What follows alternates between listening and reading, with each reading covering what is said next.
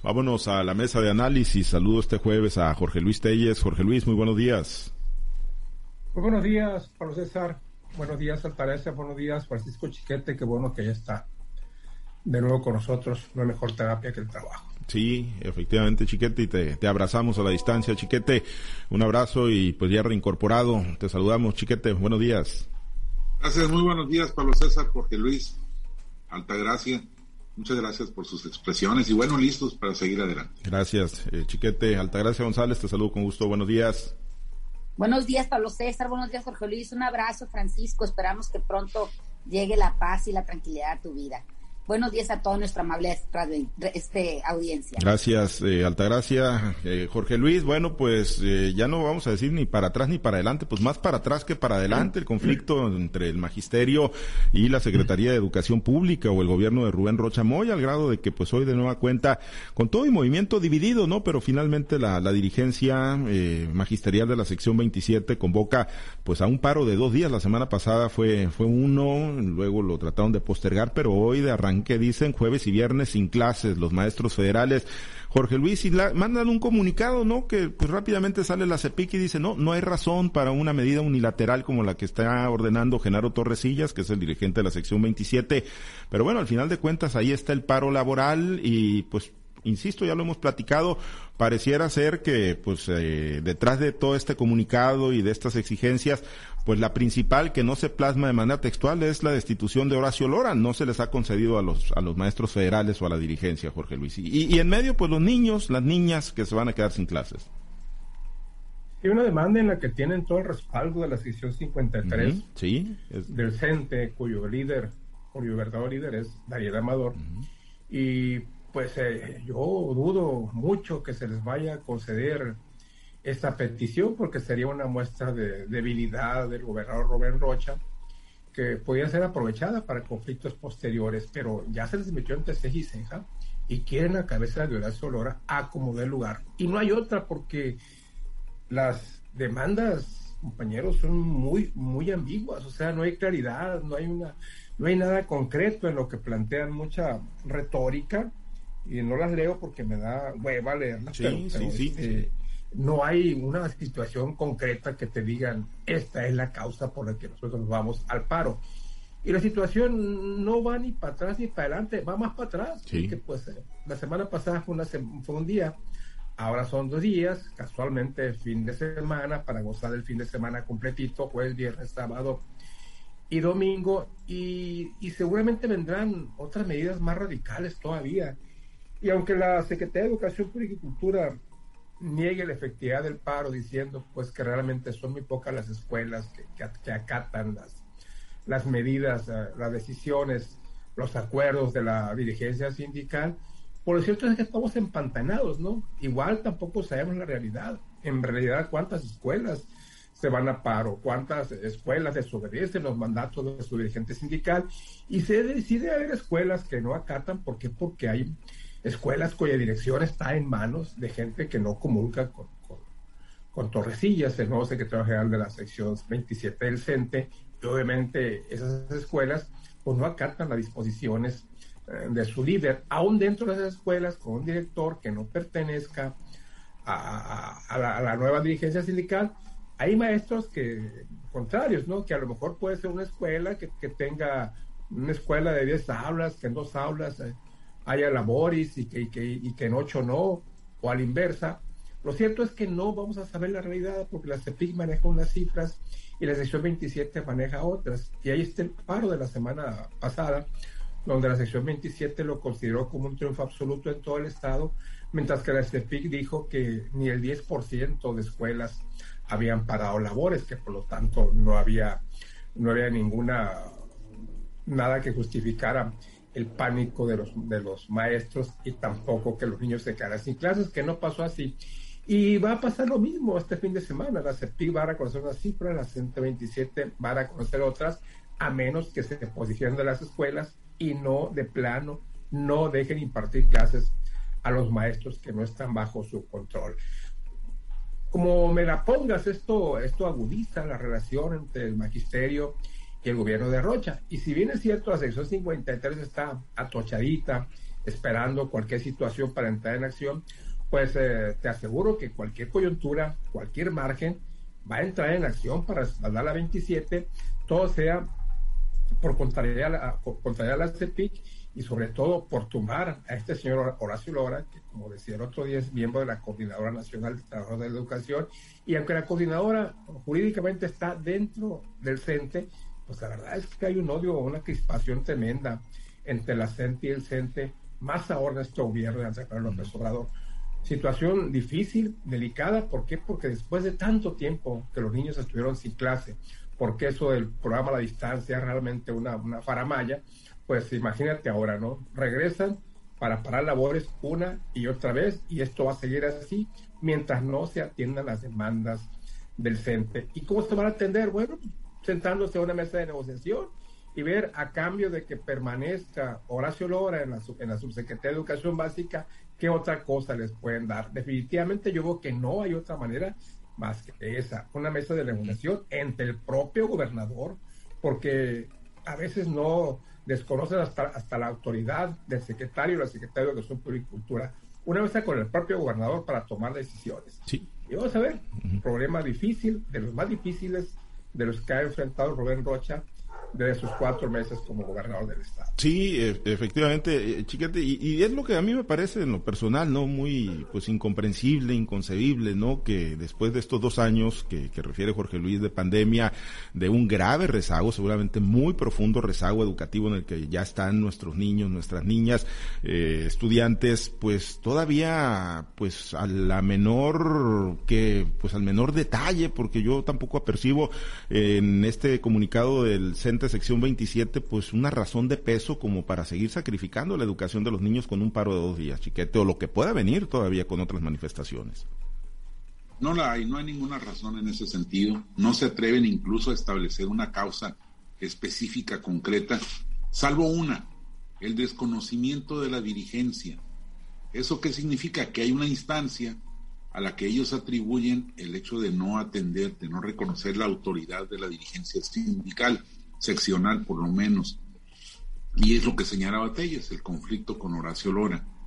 Si esto eh, pues llega a este punto o escala, pues sí es una, una mala actitud del sindicato que está anteponiendo su interés político, que para algunos será legítimo, no se ve, pero pudiera serlo, anteponerlo al, al interés de los, de los, de los chamacos de, de la educación, que es el fin principal de todo este aparato y de todo este andamiaje. El problema está en que para un pleito se necesitan dos y, el otro ya apareció. La respuesta de la Secretaría de Educación Pública y Cultura de que no hay una sola razón válida para este paro, pues eh, entra en el rollo de la descalificación. Yo hubiera esperado de un gobierno que ha enfrentado al autoritarismo durante tantos años desde la oposición, que cambiara los papeles, que cambiara las reglas, dijera, bueno, pues vamos, vamos a sentarnos, como dice Telles, vamos a ver qué es lo que podemos rescatar de todo esto y cómo podemos solucionarlo. Pero no, tan impositivos las partes del sindicato como la parte de la Secretaría. Ahora, esto no se va a resolver poniendo a gente del, del grupo contrario a manejar las relaciones con el sindicato. Esto podía, podía haberse resuelto, aunque fuese a mediano plazo, con la forma de contratación que tenía la reforma educativa de Peña Nieto. Ahí el magisterio iba a dejar, y todos los trabajadores no docentes, iban a dejar de deberle el puesto al, al sindicato, iban a llegar por méritos propios. Pero ¿qué pasó? Pues que este gobierno, con la operación del actual gobernador, que elaboró la, propuesta de, reforma de la ley de educación federal, pues quitó ese instrumento y regresó las cosas a qué? A un conflicto entre los charros de siempre, los corporativistas de siempre y los corporativistas nuevos. La gente al frente de, la educación, ahí está la, secretaria de Educación Pública, Delfina Gómez, eh, una, una señora que no tiene ninguna idea de lo que es la administración de la educación, que fue maestra y quién sabe cuántos años hace que dejó de ser maestra porque ya fue alcaldesa, ya fue diputada, ya anduvo por todas estas. Entonces, dejan una, un enfrentamiento a nivel nacional en lugar de buscar la respuesta. Yo creo que si, si siguen por este camino, van a lograr lo que parece imposible, empeorar todavía la educación en México. Y yo insisto, el, el sindicato está indebidamente utilizando a los chamacos como elemento de Bien, a ver. Pero el gobierno está, está peor que, los propios sindicalistas. Sí, sí, yo, yo coincido, ¿no? Es de ida y vuelta y la realidad es que si bien no podemos justificar la postura del CENTE ni de la sección 53 cuando se ha levantado ni de la 27, por lo menos en estas coyunturas, quizá en otras hayan tenido más razón, pero en estas parece que no les asiste la razón, pero sí, mucho que se ha dejado también Altagracia, pues la postura de un gobierno que pues no ha mostrado capacidad de diálogo, capacidad de negociación para despresurizar este conflicto y que además, pues seguramente, como fue evidente, trató de intervenir en las dos elecciones, ¿no? Tanto en la de la 27 como en la 53, no la pudieron ganar y bueno, pues a lo mejor ahí le están pasando esa factura al gobierno de Rocha y se la están pasando a los niños y a las niñas y a la educación en general. Mira, qué contradicción que un gobierno encabezado por un maestro que conoce cómo se manejan las situaciones educativas y las situaciones políticas, porque ha sido miembro de, la academia y además ha participado activamente en cualquier sindicato que te puedas imaginar, en, la, en una larga carrera que ha tenido el profesor Roberto Chamoya, no sea posible la, la, el concordar las ideas con el, con el grupo que, con su grupo opositor, en este caso el sindicato, ¿no? Ahora, cuando leemos el, el manifiesto que lanza, por un lado, el CENTE, con una ambigüedad, con una falta de, de dirección, lo veo yo, no, no plantean exactamente como, coincide, como pues, se coincide en esta mesa el día de hoy, cuáles son sus necesidades. Pero por otro lado, el manifiesto que lanza la Secretaría de Educación Pública es un manifiesto cargado como de amenaza velada, como de señalamiento, como de cuestionamiento, que, que me parece que enrarece más lo que es la, la, la, relación que pueda haber entre el sindicato y, la Secretaría de Educación Pública. Me parece también que están coartando el gobierno de Rubén Rocha Moya, le están prácticamente, lo están arrinconando, porque nada es más sensible, como lo hemos dicho muchas veces, que la salud, la seguridad y la educación. y si esta educación está, eh, involucra a nuestra, a la primera infancia y a nuestros jóvenes, pues creo que flaco favor le están haciendo a la sociedad con esto. No se puede entender que hay amenazas por parte de los dos lados, aunque esas amenazas, amenazas hayan sido, pues sean frías o veladas, pero ahí están. ¿Cómo tratan de ejercer la presión de un lado y del otro, por los unos teniendo de, de rehenes a los jóvenes y a los niños, la educación de este estado, y los otros teniendo de rehenes a los padres de familia, los cuales les hacen o les presentan un, un sindicato que carece de, de, validez este o de que su lucha carece de validez ante ante estos estas épocas de pandemia que nos han tenido a todos pues la, la verdad con mucha preocupación por el por el agujero educativo esa falta de, de educación que hay o, o, esa deficiencia en la educación que hay en este país me parece que deberían de, de primero priorizar lo que es la educación priorizar la comunicación priorizar lo que es un acto de gobierno, lo que es la democracia, lo que es la pluralidad en ambos sentidos, ¿no? Ahora, cuando hablamos de una educación que viene del sistema federal, una, una Secretaría de Educación Pública que ha dejado mucho que desear, que primero que nada que parece que esté en contra de los padres de familia,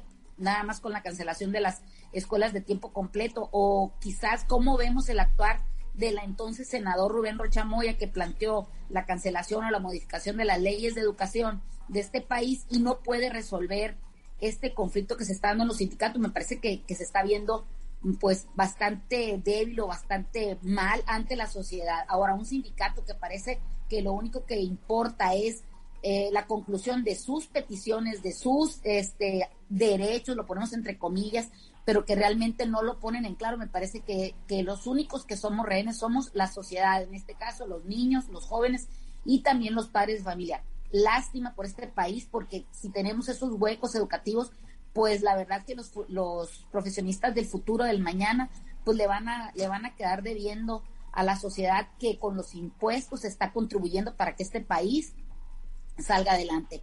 Flaco favor le hacen a la sociedad ambos lados, la Secretaría de Educación Pública y el Gobierno del Estado, como los sindicatos y con ellos pues los maestros. Me parece que es algo muy, muy delicado que, que podríamos como, como ciudadanía estar un poco más eh, empáticos y involucrarnos más y, sobre todo señalar y exigir el cumplimiento de ambos lados para, para una mejor educación para nuestros jóvenes y nuestros niños. Sí, sí, la exigencia debe ser de todos y a todos, ¿no? Tanto al sindicato como al gobierno para que resuelvan rápido esto porque el daño que se le está haciendo a la niñez, a esta generación ya de por sí afectada por la pandemia, pues va a ser bastante, profundo y de, largo alcance. Bueno, eh, esperemos que quepa la prudencia, que se sienten a la mesa de negociación como planteaba Jorge Luis y que pues lleguen a los puntos de acuerdo y de equilibrio, claro, el gobierno sin ceder a los chantajes y trabajadores y sindicatos sin permitir que se les pisoteen sus derechos laborales.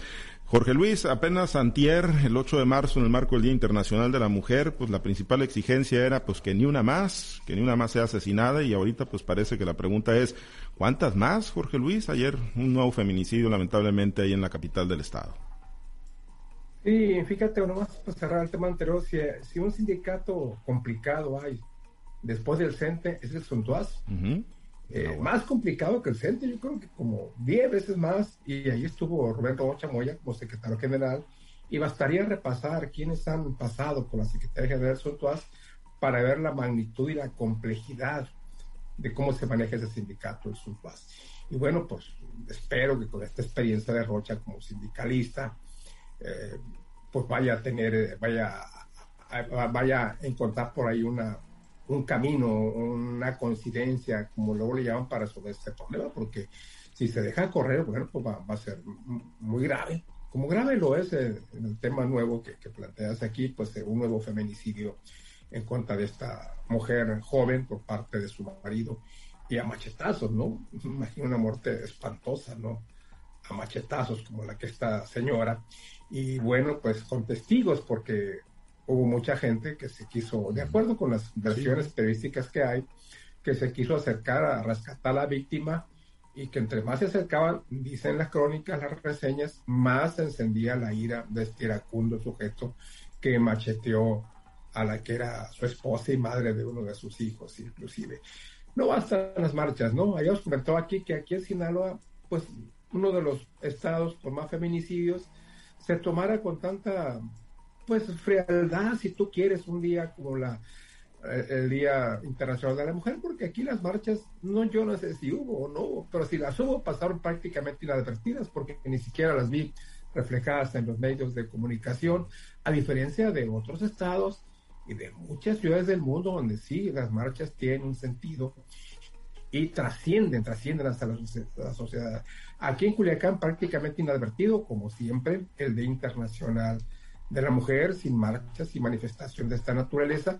Y bueno, ah, si las hubiese ido, eso no, no hubieran evitado tampoco un nuevo feminicidio, eso ya es una, realmente pues ya es una, una práctica un, recurrente, una, una desviación de la conducta de la sociedad. Yo no entiendo, ¿no? ¿Cómo es que matan? ¿Cómo es que matan a la mujer? ¿Cómo es que la asesinan con esa frialdad, con esa sangre fría? Y, y bueno, pues, pues pues ¿qué vamos a hacer? ¿no? Poco puede hacer el gobierno a, no ser siguiendo implementando medidas a veces irrelevantes, intrascendentes, porque ya lo hemos comentado aquí también, ¿no? Las medidas que toma una Secretaría de la Mujer o un Instituto de las Mujeres, pues poco pueden hacer, ¿no? Para evitar esta clase de situaciones. Se ocupa otra serie de cosas, y más procedente de la Fiscalía que dio el Instituto para las Mujeres, hoy Secretaría de la Mujer.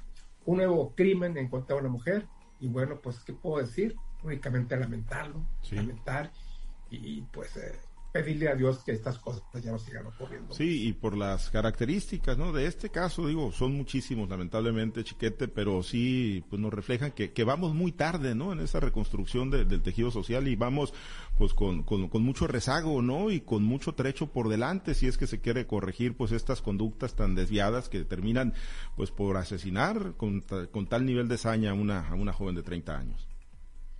Y vamos a tardar todavía más, es un, un problema muy difícil de, resolver, es una, pues una reconstrucción total del tejido social, es, eh, insertarle un nuevo modelo cultural al hombre, eh, al hombre de urbano y al hombre rural y al hombre intermedio.